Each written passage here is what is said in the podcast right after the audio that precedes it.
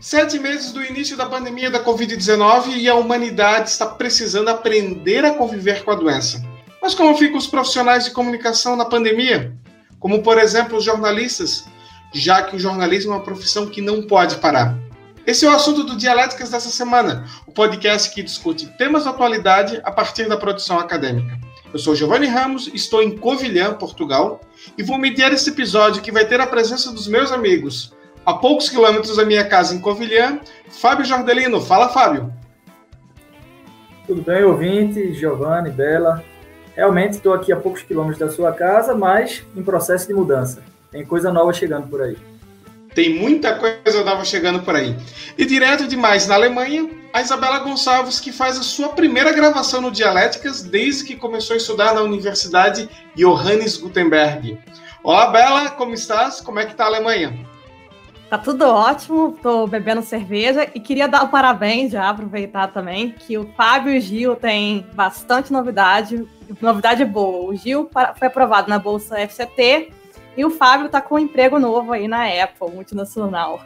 Chiquérrimos os dois.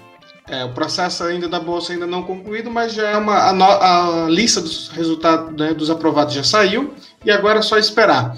Mas vamos então ao nosso artigo da semana. O artigo da semana chama-se Como Trabalham os Comunicadores na Pandemia da Covid-19.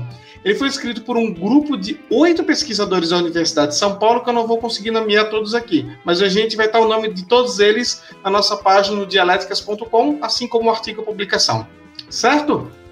Então vamos à nossa tese? Tese. Esse, esse artigo é um artigo, como eu falei, são escritos por oito pessoas, mas é um assunto bem importante porque ele é super atual. A pandemia levou diversos setores da economia para o home office e para outras adaptações, em sua maioria nada positiva para os trabalhadores. E o que esse grupo de pesquisadores da USP quis saber é como estavam as condições de trabalho dos profissionais na área da comunicação no mês de abril, que foi o ápice do lockdown em todo o mundo. Entre 5 e 30 de abril, o questionário ficou aberto na internet e recebeu 557 respostas, a maioria de jornalistas. Isso é um ponto bem importante. Apesar de ser a intenção de falar de toda a comunicação, acabou sendo um perfil muito mais dos jornalistas brasileiros da Covid-19. A maioria disse que a carga, a carga horária foi alterada, isso era se esperar, e que está um pouco ou muito mais pesado do que antes, coisa que a gente também já imaginava, utilizando os computadores pessoais e não fornecidos pela empresa para trabalharem no home office, algo que também era de esperar. Chamou ainda atenção que a maioria dos entrevistados tinha mais medo de ser contagiado pela doença do que o desemprego. E sempre que a gente fala em mercado de comunicação, principalmente no jornalismo, o desemprego é a coisa que mais assusta as pessoas. O fantasma do desemprego é sempre uma ameaça no jornalismo, mas a Covid assustou tanto que ela foi ainda mais impactante. E o artigo conclui com uma linha já adotada por outros pesquisadores em outras áreas do mercado, do mercado de trabalho, que o home office não é o problema maior, mas sim como as empresas lidam com ela e como elas tratam seus funcionários. Mas sobre essa questão de como tratar os funcionários no, no trabalho de home office é algo que eu vou fazer, vou detalhar um pouco mais na antítese. Eu vou passar agora, então, a palavra para Isabela Gonçalves. Isabela, o que você achou da tese? Bom, Gil, eu achei o artigo bem interessante. Ele é um estudo exploratório. Eu acho que ele tem que ser mais aprofundado, até inclusive com a amostra estatística mesmo, que eles falam que é um erro do artigo. Não é bem um erro, mas o artigo ele usa o método qualitativo. Então, ele não chegou a, a ver uma amostragem estatística, não chegou a, por exemplo, verificar a quantidade de, de respondentes em cada estado e como que isso configuraria em termos amostrais. Mas foram muitos respondentes, 557 no total. E foram perguntas que abordaram bastantes critérios, como, por exemplo, perfil dos respondentes, dados profissionais, condições de exercício de profissão, condição de trabalho também durante a pandemia. E eu acho que os pesquisadores partiram do pressuposto de que a pandemia tornou as condições de trabalho mais estressantes e concluíram que a hipótese estava assim correta a partir das respostas. Tanto que desses 557 respondentes, 192 alegaram que o trabalho ficou muito mais pesado e 198 um pouco mais pesado, ou seja, é, é quase aí 80% dos respondentes alegando que, que ficou mais difícil trabalhar. Então, a pesquisa ela explora e ela tem que traçar, a gente tem que evoluir nisso, pensando em soluções possíveis para o home office daí para frente. Fábio Jordelino, agora é a tua palavra. O que você achou do artigo? Já sei que você não gostou muito. Bom, não gostar muito é algo muito pesado. Eu gostei do artigo, mas eu acho que ele está. Ele é, digamos que ele é a metade do caminho para um bom artigo. Ele está no caminho certo, como a Bela falou. O próprio artigo admite que tem alguns problemas. Ele tem todos os dados, só faltou realmente a análise. E aí isso me deixou um pouco assim com o pé atrás e por conta dele não tem essa, essa análise mais a fundo, ele é, como também a Bela falou, um artigo exploratório. Eu acho que a conclusão dele ela é muito pesada, ela faz afirmações muito pesadas para algo que não está, digamos, entre aspas aqui, comprovado, não é fato. Ele faz umas afirmações muito fortes de viés eh, de esquerda, cujo ah, a confirmação científica a gente não vê. E aí isso me incomodou um pouco no artigo. Como é um artigo científico, não é um artigo de opinião, eu acho que ele deveria ter mais cuidado nesse ponto do viés uh, ideológico que ele usa, uh, principalmente na conclusão. Mas fora isso, eu acho que a ideia do artigo é muito importante.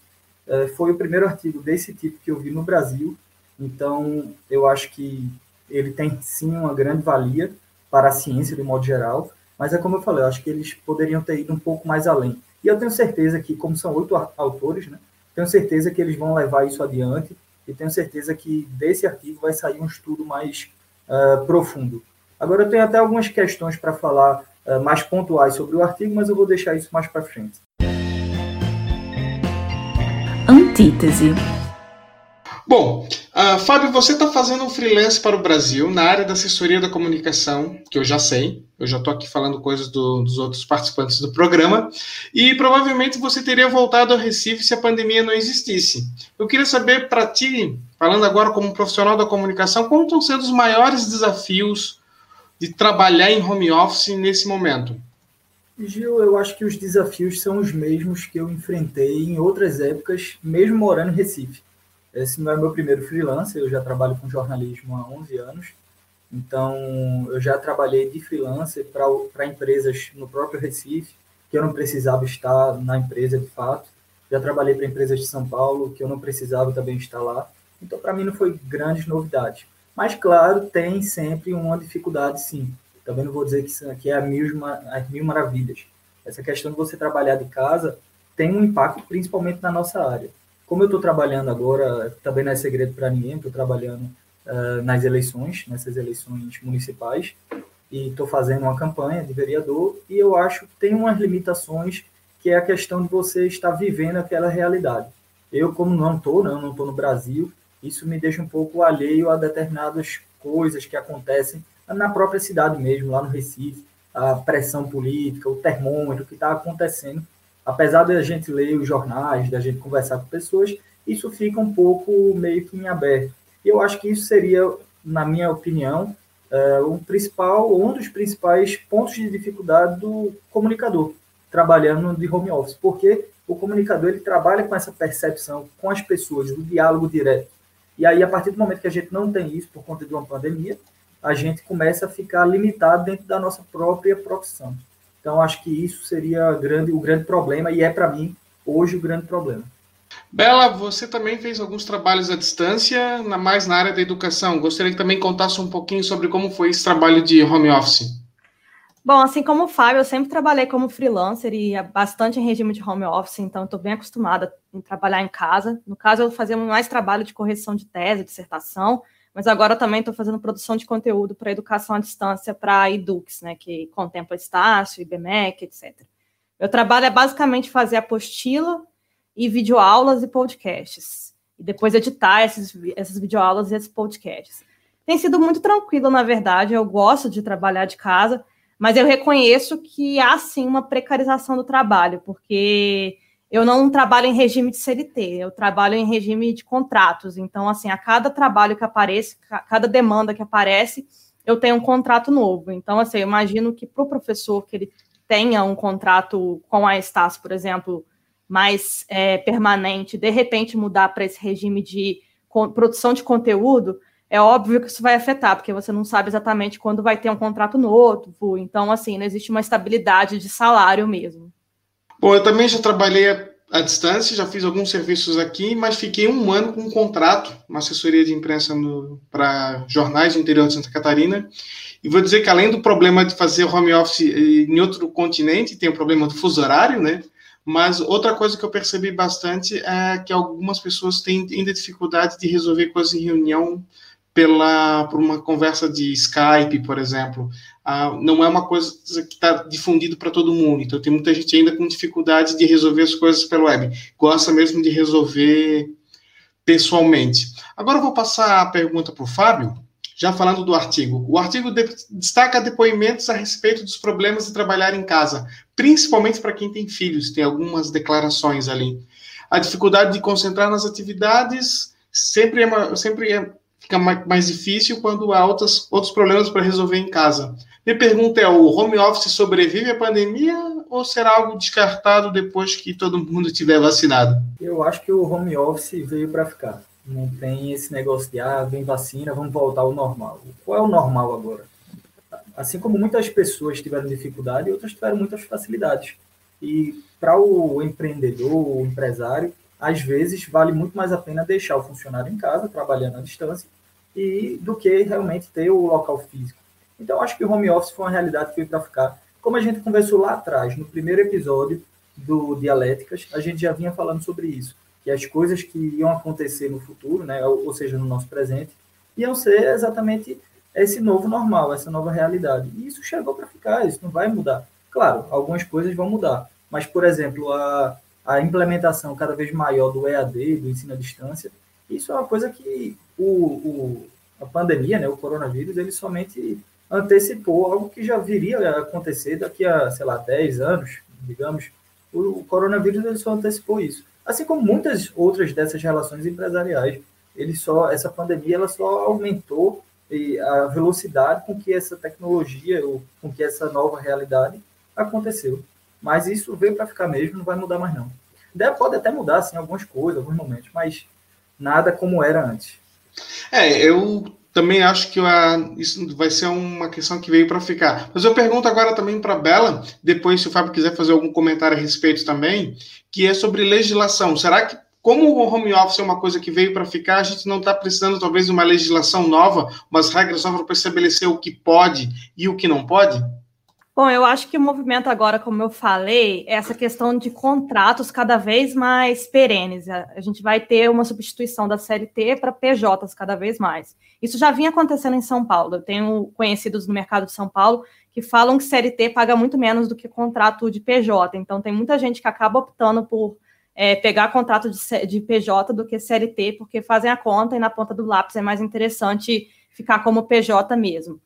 Então, eu acho que, na verdade, assim, a gente tem que ter uma legislação, sim, mas talvez também educar as próprias, os próprios é, trabalhadores de, de, de, na questão da negociação, porque, infelizmente, né, é, é, eu não estou concordando com isso, mas essa, essa, essa negociação entre o trabalhador e, e o, e o chefe vai ca ficar cada vez mais é, em evidência, porque tem sido um movimento do nosso governo.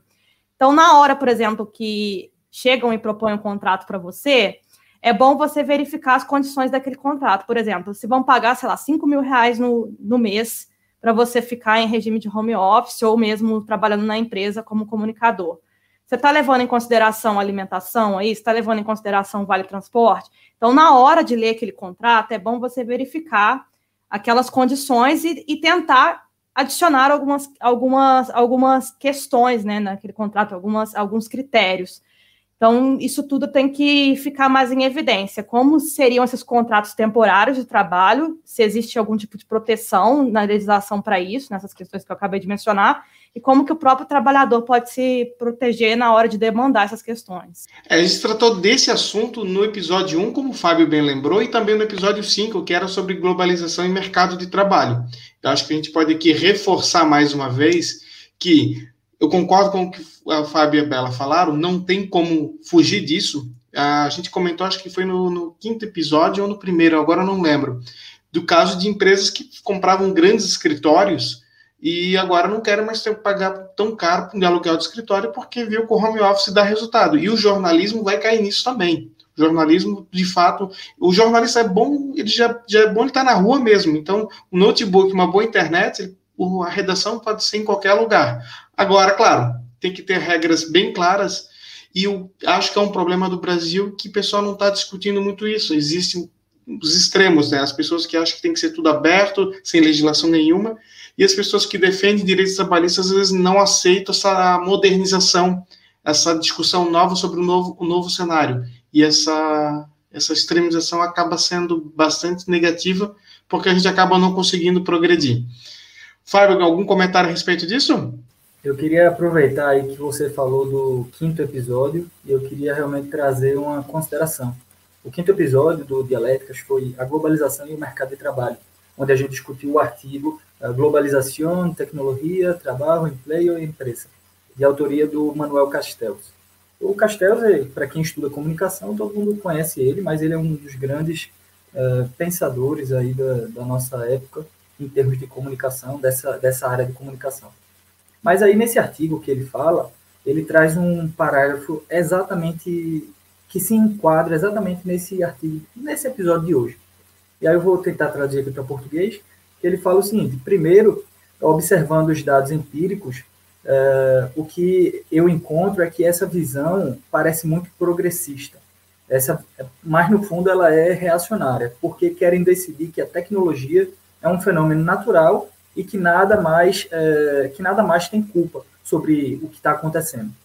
Aí ele continua dizendo que os fenômenos é, culpam é, os fenômenos que culpam as empresas, que culpam os trabalhadores, é, que não culpam os governos, é, que não é culpa da União Europeia, que não é culpa de nada. Simplesmente existe um fenômeno natural chamado tecnologia e que ela chega e nos quita o trabalho, que nos rouba o trabalho. É, e, e, esse tipo de, de pensamento ele é exatamente reacionário porque ele pretende é, transformar em uma catástrofe é, natural o que é, na verdade, um fenômeno social. É, ou seja, o Castells, eu tentei aqui explicar esse parágrafo, ele tenta falar o seguinte, que, na verdade, é, as pessoas pegam e dizem, ah, a tecnologia é malvadona e as novas tecnologias vão roubar o nosso emprego. Ah, o capitalismo malvadão é, chegou e precarizou o trabalho. Beleza, isso tudo acontece mas as pessoas esquecem de falar que, na verdade, existem vários fatores dentro disso. Existe, é, como a Bela bem falou, é, uma, uma linha de pensamento de um governo que foi eleito é, democraticamente, que está indo por esse caminho. Desde o governo Temer, na verdade, a gente já tem essa linha de, de pensamento né, dentro da, do, do governo. É, o governo Bolsonaro continuou. Então, uh, existe também não só o governo, mas as instituições, existem é, dentro das, das próprias pessoas, das próprias relações. Então, são vários fatores. Não é simplesmente, ah, teve a pandemia, as tecnologias começaram a precarizar. Não, a gente não pode falar somente minimizar esse debate simplesmente dessa forma. Como eu achei que ficou um pouco minimizado na conclusão do artigo que a gente está discutindo hoje.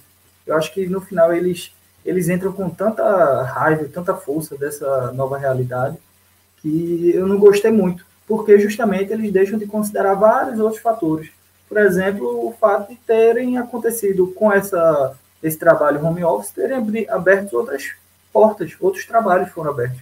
Quantas, quantas pessoas não precisaram ser contratados nas equipes de TI, por exemplo, das, das grandes empresas, para manter esses funcionários trabalhando à distância? Isso é só um exemplo. Então, eu acho que, beleza, foi ruim para alguma classe, mas não é culpa exatamente daquela tecnologia que chegou e roubou aquele emprego. É culpa da, da evolução, da evolução que, tecnológica que aconteceu, da evolução social, das linhas de pensamento modernas. Pois é, isso é um assunto que a gente já tratou mesmo, e acho que eu, reforço aquilo que eu tinha dito no outro programa, que o problema não é a tecnologia, né? O problema são as relações de trabalho entre os seres, seres humanos. A tecnologia é só a desculpa ali. Mas, ainda trocando nesse assunto do questão de oportunidades e e desemprego, o, até falei isso na tese, né, que o desemprego não liderou a, a, preocupação dos profissionais de comunicação, uma novidade que já, já que a maioria dos entrevistados foram jornalistas. Se por um lado as empresas que anunciam nos jornais perderam dinheiro e deixaram de anunciar, né, por outra, a, a audiência das rádios, TVs e portais de notícias nunca foi tão alta. toda a imprensa ganhou muita, muita audiência, principalmente no começo ali da pandemia. Eu vou perguntar para os dois, primeiro para Isabela, o jornalismo pode aproveitar e está aproveitando alguma coisa da Covid-19? Bom, Gil, antes de entrar nesse tema, eu queria comentar bem de forma breve o que o Fábio falou, concordo com ele. Eu acho que a gente nunca deve demonizar a técnica, porque a gente tem, a gente toma decisões o tempo todo sobre a tecnologia, mas o artigo na conclusão, ele fala sobre a questão dos algoritmos, né? Como que, por exemplo, atualmente para você conseguir visibilizar um conteúdo, tornar aquele conteúdo visível, está precisando cada vez mais das grandes empresas, como a própria Google, Facebook, enfim, tudo isso. E como que o jornalismo tem se tornado refém de tudo isso. Acho que é esse, essa que é a crítica do artigo, no final das contas, assim, a, a dependência cada vez mais crescente do jornalismo dessas grandes empregas, empresas, e, e isso é complicado, né, em termos de até independência mesmo de conteúdo e tudo isso. É, então, assim, eu acho que o jornalismo está enfrentando, sim, um desafio, que é justamente esse, esse desafio da produção de conteúdo associada cada vez mais a algoritmos, por exemplo. Mas uma coisa que ele pode ter tirado da, desse Covid-19 é a ideia de colaboração mesmo, né? Então, quando, por exemplo, a gente teve aquele problema de possível falta de transparência no governo, quando o governo quis parar de divulgar os dados ou modificou a, a forma de divulgar os dados relacionados à Covid lá no Brasil é, os, os, jornais se uniram para poder divulgar o balanço eles mesmos. E esse movimento pode acontecer, por exemplo, em, em checagem de fatos e tudo isso. Eu acho que essa ideia de pensar em jornais enquanto cada vez mais é, possíveis entes colaborativos e não competitivos é um movimento interessante. Fábio Jordelino, algum comentário? Eu acho que a Bela foi bem feliz aí quando falou e lembrou esse fato que os jornais se uniram isso mostra aí também uma, uma força de que aconteceu nessa época da pandemia. Eu acho que, uh, na verdade, eu acho não. Eu estou fazendo uma pesquisa agora que, assim, não, não que eu queira comprovar, mas eu estou estudando uh, como é que está a relação do brasileiro com a imprensa, os índices de confiança. E o que eu percebi até agora é que o índice de confiança do brasileiro na imprensa, ele vem aumentando. A gente chegou a, a níveis é, muito baixos em 2018, muito baixos mesmo, preocupantes. E hoje o nível de confiança do brasileiro, segundo pesquisas uh, de opinião do Datafolha, uh, o, o, índice de, de opinião, de confiança, ele chega em níveis de 2012. Então, eu acho que o brasileiro ele voltou a confiar na imprensa, voltou a assinar jornais, voltou a assistir jornais na televisão, assistir, a escutar a rádio. Eu acho que isso é um caminho que veio por conta da pandemia. Então, é o que eu falei antes. Se por um lado houve uma precarização, por outro, houve uma melhoria também. O jornalismo está em crise faz muito tempo, não é por conta da pandemia. E, e hoje, pela primeira vez, a gente vê talvez um aluno no final do túnel. É, eu também acho que o, a, pandemia, as tragédias normalmente acabam sendo positivas para o jornalismo, né? Porque traz mais notícias. Inclusive, um projeto que eu tive, que eu participo aqui em Portugal, no interior, a gente também sentiu uma, um aumento da audiência a partir do final de março, começo de abril, ou seja, todo mundo recorreu atrás das notícias e o excesso de fake news sobre desinformação sobre a pandemia ajudou o jornalismo, porque ajuda a distinguir quem é quem e ajuda a faz, fazer o jornalismo ter maior credibilidade. O Fábio falou muito bem a respeito da, da questão de assinaturas. A Folha de São Paulo é um jornal que andou crescendo, tanto a audiência quanto o número de assinaturas impressa digital, principalmente digital, óbvio. Mas mostra que, sim, a Covid pode trazer coisas boas para o jornalismo, e aí, sobre o ponto que o, que o artigo fala, isso eu vou detalhar um pouco mais na, na síntese. E o último assunto, então, bem rápido agora, gente, que é um pouquinho da nossa experiência. A gente começou esse podcast aqui à distância. Foi um grupo de leitura, na verdade, que virou podcast, um grupo de leitura à distância, no início pelo Zoom, depois a gente foi para o Teams, depois a gente foi para o Skype, fizemos presencialmente e agora voltamos a fazer à distância pelo StreamYard. Eu queria saber para vocês como é as diferenças desse trabalho presencial à distância. Agora, falando sobre o nosso caso. Eu, eu gosto.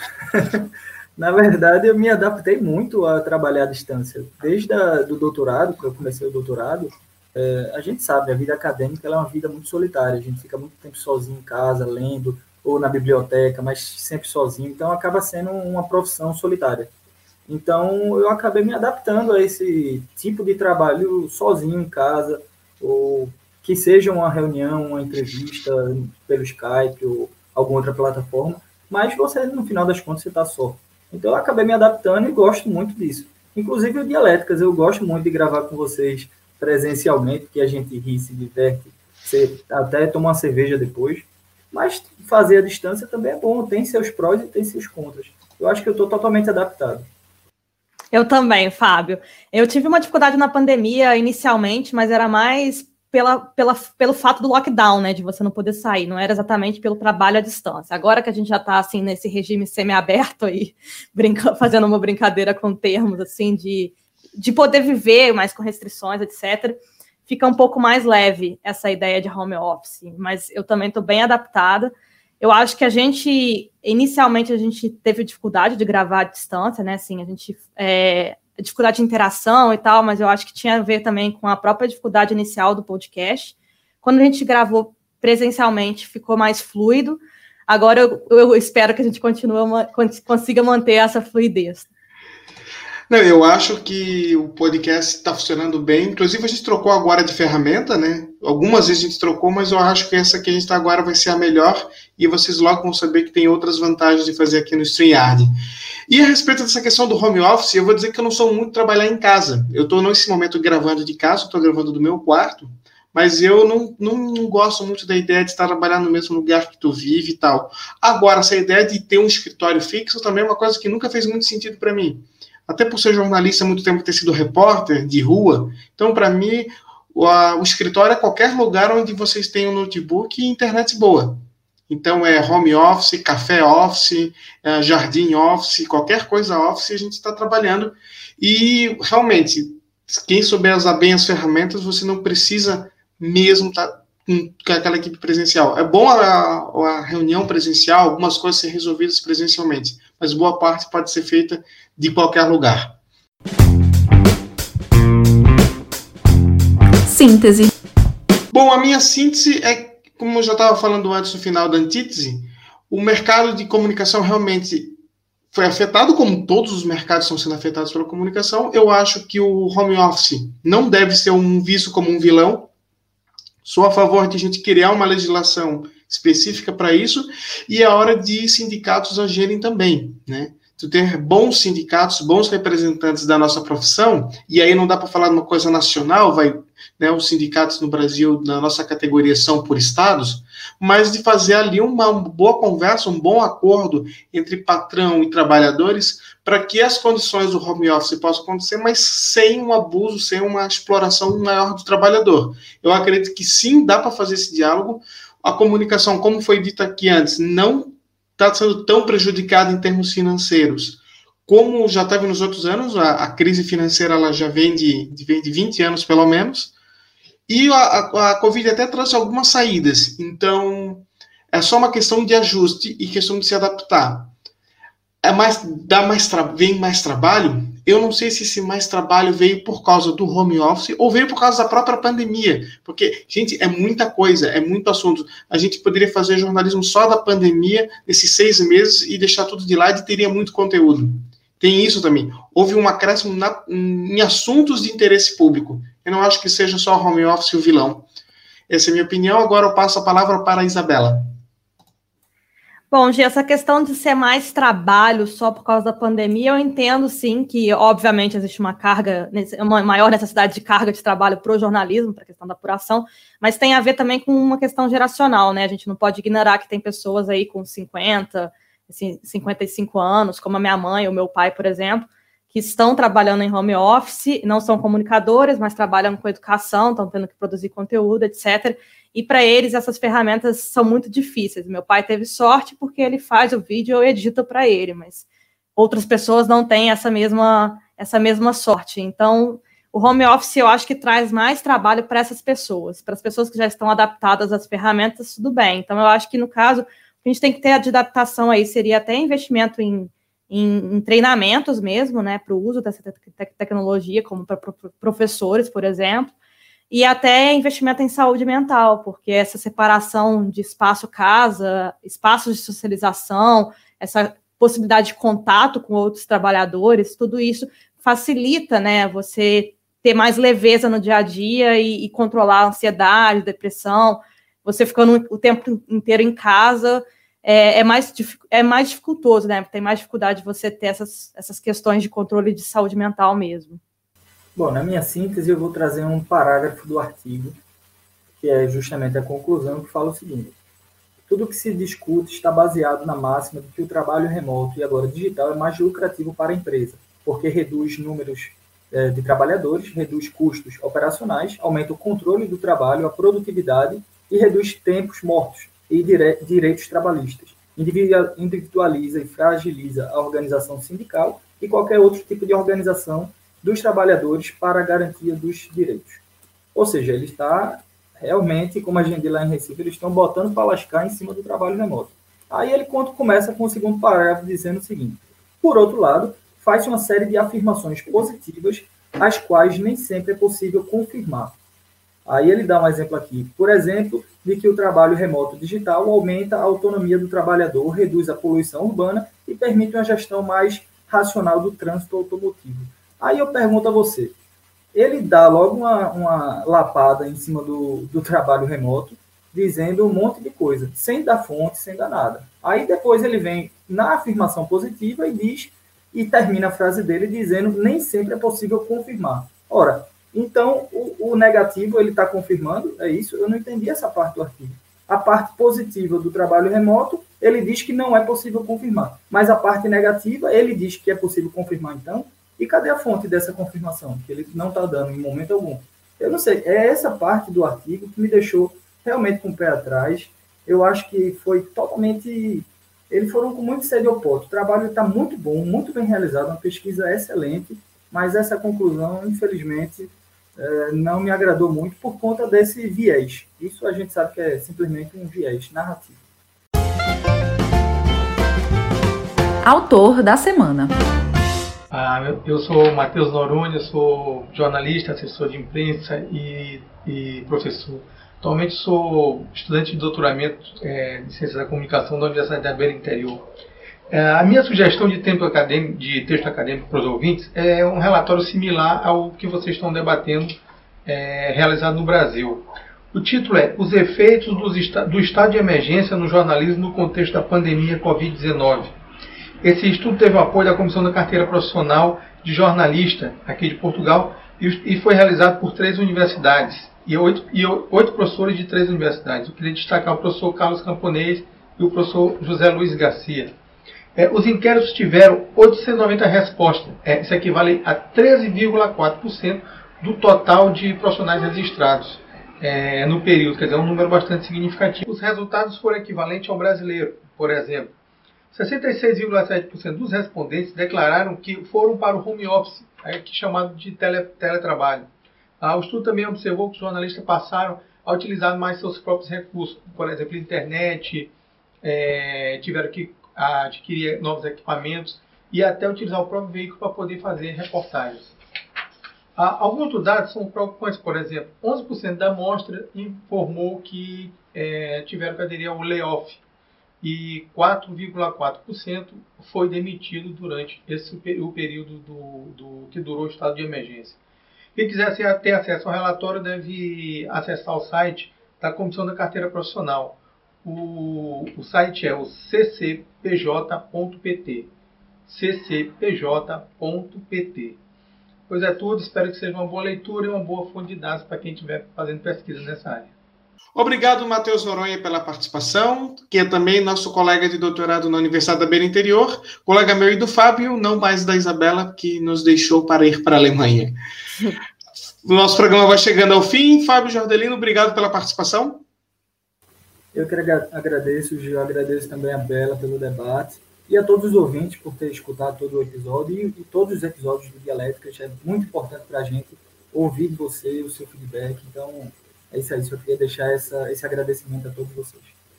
E agora faço, peço para a despedida da Isabela Gonçalves. Hoje não vai ter trilha dramática, porque apesar de ser um artigo muito importante, muito interessante, não é um artigo tão dramático assim, não é, Isabela? É verdade. A gente vai falar um pouquinho mais sobre transformações na comunicação da ciência enquanto mercadoria. E o nome do artigo é Transformações, Disputas e Circuitos de Inovação nas Publicações Científicas frente à Ciência Aberta. Foi escrito por Tayane Oliveira e por Rafael Sobreira. Espero que vocês gostem. É isso aí, obrigado, Isabela. Só lembrando então que o Dialéticas Podcast é uma produção independente produzida por brasileiros doutorandos em comunicação nas universidades da Beira Interior Portugal e Johannes Gutenberg na Alemanha. Roteiro, gravação, edição, distribuição e gestão das redes sociais são divididos entre os integrantes do projeto. E você pode deixar a sua opinião nas nossas redes sociais, o arroba dialéticas é no Instagram e no Twitter, ou pelo e-mail podcast.dialéticas.com. E no site dialéticas.com você encontra todo o material deste episódio, nossas dicas, recomendações, e também dos episódios anteriores e o nosso diferencial, que já é o artigo da próxima semana, esse artigo que a Isabela acabou de comentar aqui. Siga-nos então no seu tocador de podcast favorito e também nas nossas redes sociais. E até a semana que vem.